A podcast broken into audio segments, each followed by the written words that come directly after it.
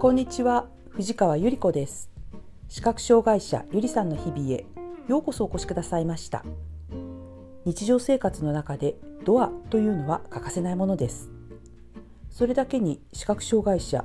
特に中途視覚障害者にとってドア問題はいろいろと引きこもごもの顛末が起こります。引き戸押し戸ガラガラと横にスライドするドアエレベーターのドアそして公共機関バスや電車のドア。人が移動し出入りするところには必ずドアがあります。私は見えにくくなっていく過程見えなくなってからだいぶ用心深くなりました。家の中でも自分の目の前約30センチ前に少し手をかざすようにして予測不能なものにいきなりぶつからないようにしています。それでもたまにうっかりと半開きのドアのトラップに引っかかって「痛い誰だよドアを半開きにしたのは。あ自分だよ」とほずをかむことがあります。ほんの少しの時間ちょっと仮にという感じで用事と用事の隙間にドアを通り抜けて半開きにしてしまうのですね。これは自分だけではなく家族もそんなうっかりをやらかしてくれたりするのです。開いていると思っているドアの方向に気がせいて手をかざしながら防御姿勢を取らずに歩いていて半開きのドアに激突するのはとても痛いことです。家事援助のヘルパーさんなどはさすがです。例えば「藤川さん今トイレのドア開けました」という声かけをして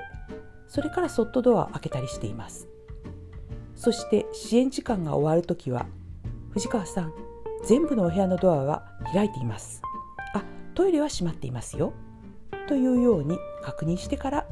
お帰りになるんです。私が特に用心深くしつつもあ周りの人がこうしてくれたらいいなと思う外出の時のドア問題が2つあります。1つ目はエレベーターのドア。ご親切な方々がたくさんいらっしゃいます。エレベーターが到着すると白状を持つ私に気づいて「どうぞどうぞお先にどうぞ」と譲ってくださることがとても多くて本当に恐縮します。しかし私は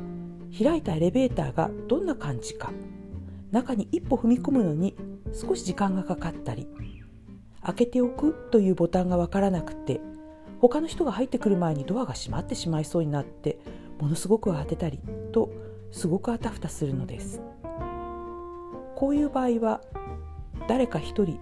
すっと先に入られて開くボタンを押して白い杖の人そのまままっすぐどうぞなんてお声かけくださったら本当に涙が出るほど嬉しくなります。2つ目は電車のドアです。白状を使って歩いている人は電車到着を待つ時は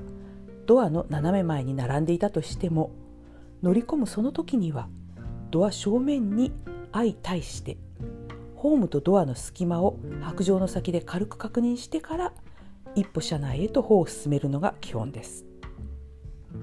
決してドアに対して斜めに向かうことはしましませんし訓練でその点は大変しっかりと注意を受けます。ホームと電車には必ず隙間がありますのでそちらに向かって斜めにアプローチすると必ずどちらかの足が隙間に落っこちることになるんです。そしてそれが大変な事故転落にもつながるのです。あえ白状のおばさん並んでいるそのままからさっさと乗れよ。なんでいちいちさりげなく正面向いてるんだよ。とイライラされたり不思議に思われたりするかもしれません。そんな時どうぞゆっくり移動してくださいね。というような声かけがあるとより一層安心を感じるかもしれません。半開きのドアにぶつかって痛い思いをしないためにエレベータードアで